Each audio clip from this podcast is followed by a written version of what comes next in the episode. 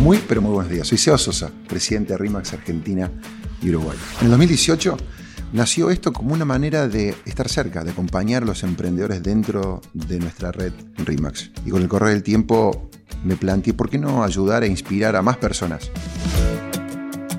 Así que nació este podcast, Emprende con propósito, contando mis errores y mis aciertos como emprendedor, como empresario, como persona que enfrenta los mismos desafíos que vos.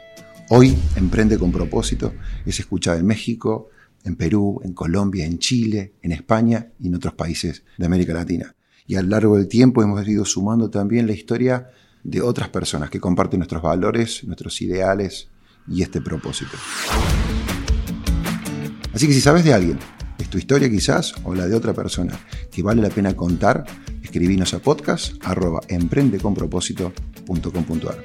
Y para los que les gusta ver, pueden ver una versión cortita en nuestro canal de YouTube, Emprende con Propósito. Podcast número 126, el dinero, las emociones y el bienestar financiero. Hoy tenemos con nosotros a una invitada, alguien que creo que la gran mayoría de ustedes, quienes nos siguen, la han escuchado. Eh, hizo una relación, una amistad que arrancó en aquellos momentos cuando estábamos encerrados, en esa dimensión pandémica, conocida por todos nosotros como mujer financiera. Y ella básicamente unió dos pasiones, las finanzas y la tecnología.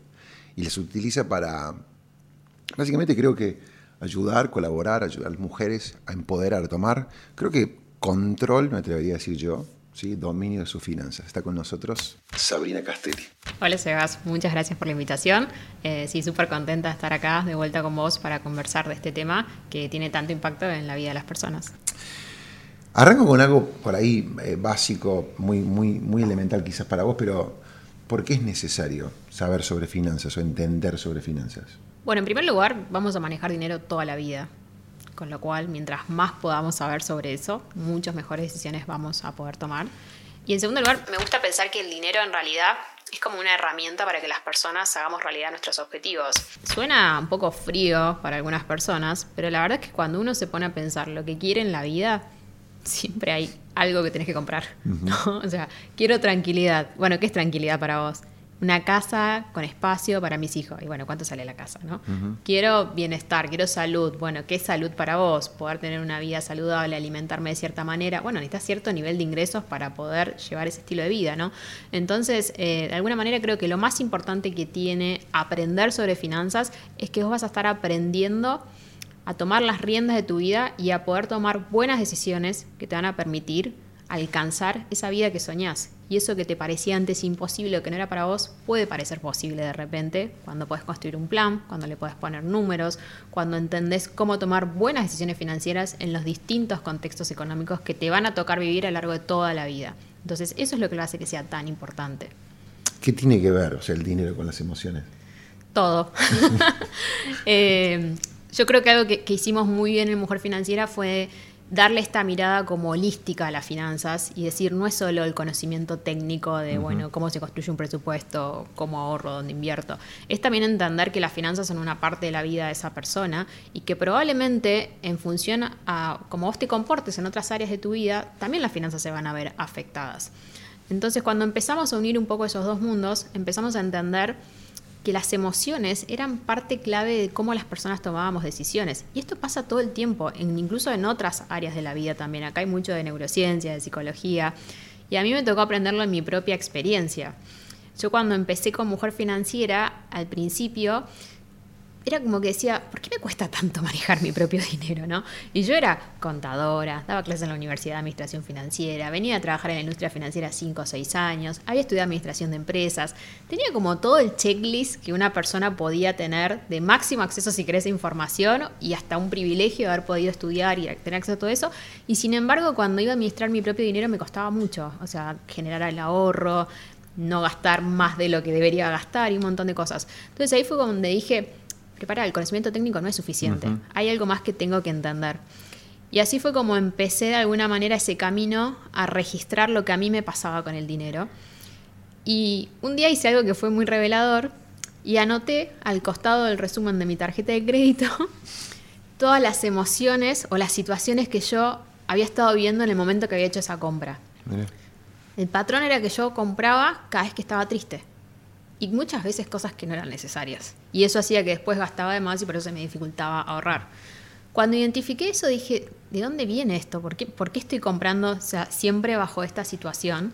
Bueno, fui a terapia por un lado, por el otro, y en un momento, claro, encontramos que en función a mi historia, cuando, yo era chica, mi padre falleció cuando yo era muy chica, tenía nueve años, mi mamá en ese momento tenía una angustia enorme, mi hermana tenía ocho días, y lo que ella hacía era los fines de semana, que era el momento en que se notaba que papá no estaba en casa, era llevarnos de shopping. Entonces, en algún momento, mi cabeza unió tristeza igual a compras.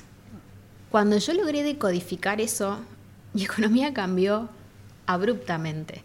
¿Y por qué cambió? Porque yo empecé a entender que mi cabeza estaba programada para funcionar así y que tenía que desprogramarla, esto que se conoce como, viste, las redes neuronales, los caminos. Entonces yo empecé a detectar que cada vez que estaba triste y quería hacer una compra, ya sea online o ya sea ir a un lugar, yo decía, no, no lo voy a hacer, porque me estoy dando cuenta. Y ahí estudié muchísimo ese modelo disparador conducta recompensa, que es el modelo en el cual las personas aprendemos.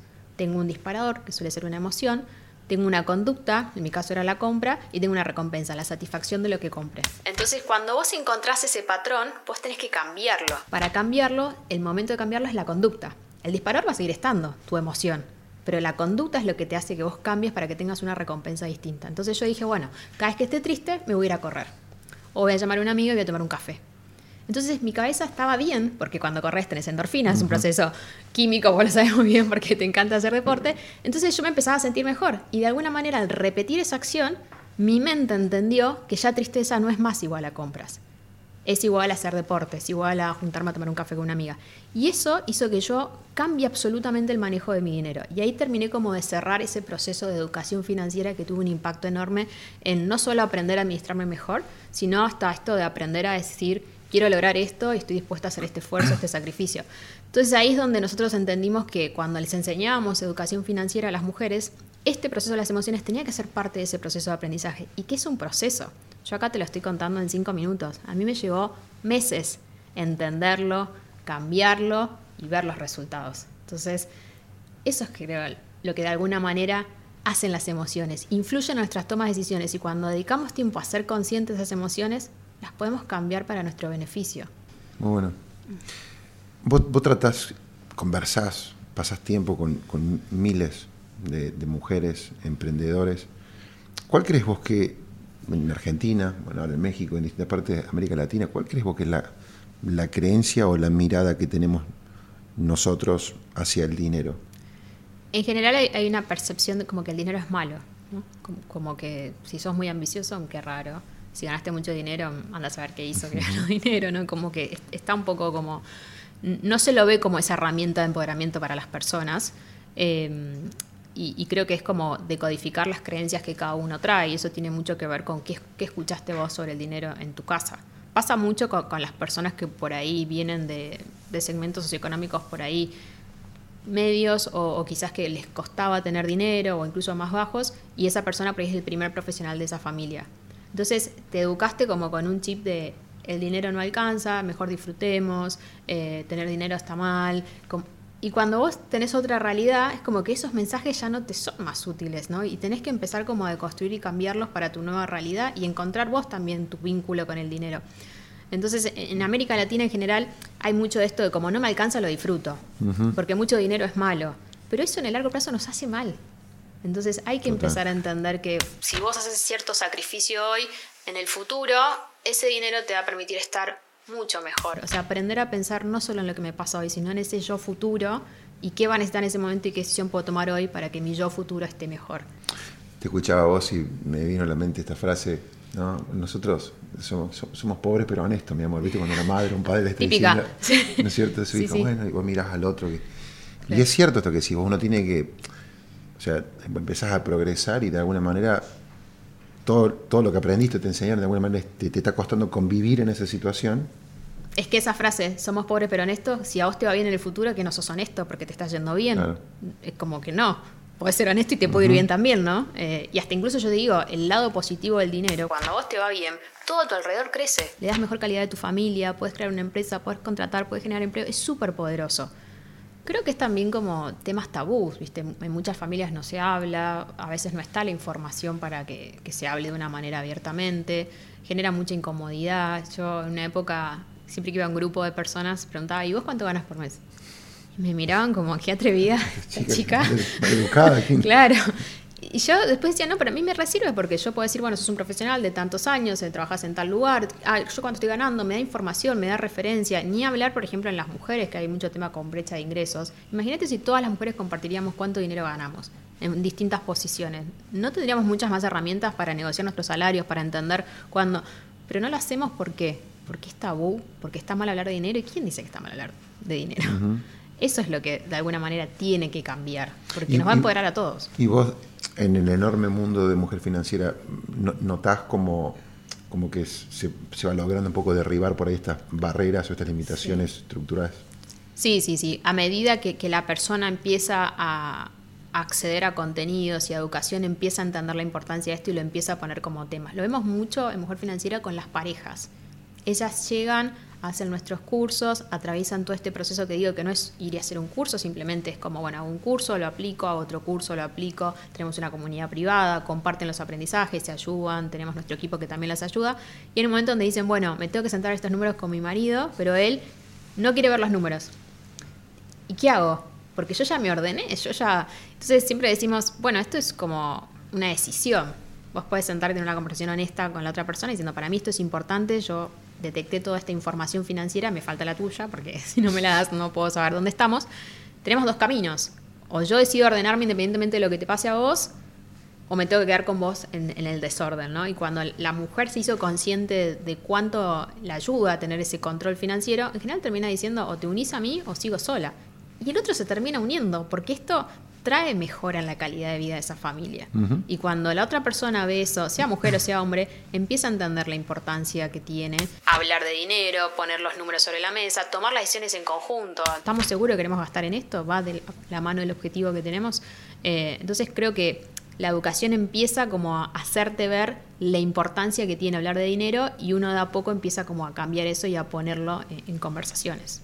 O sea que, si yo te escuchándote a vos, uno podría decir que el dinero, que tiene mucho que ver con las emociones, y que uno también puede cambiar esa mirada al dinero.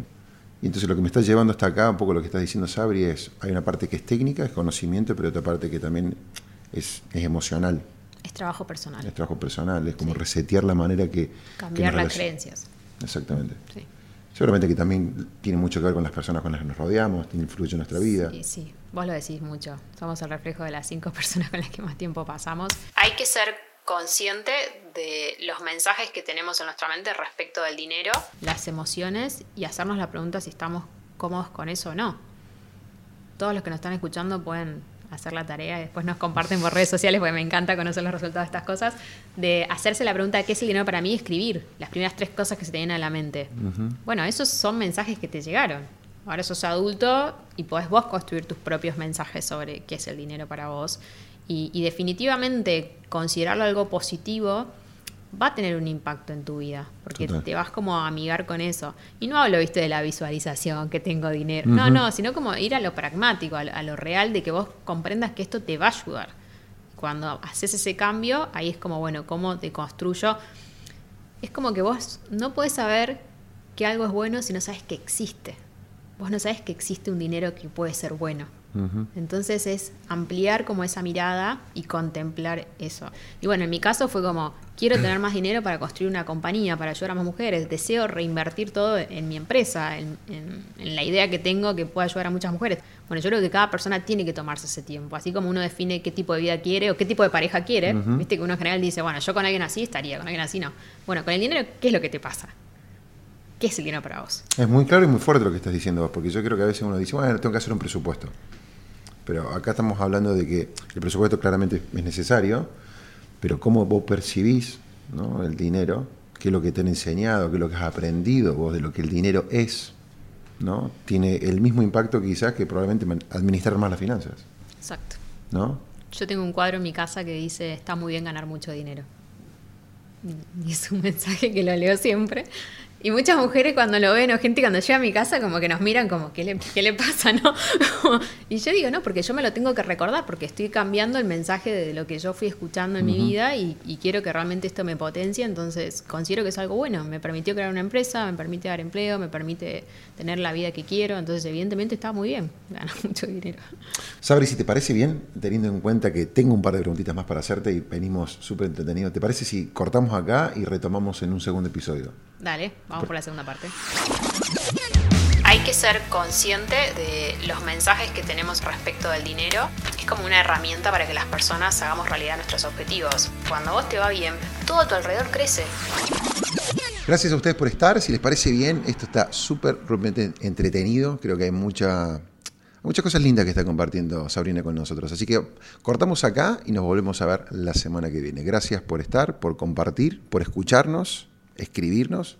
Seba Sosa y esto fue Emprende con propósito.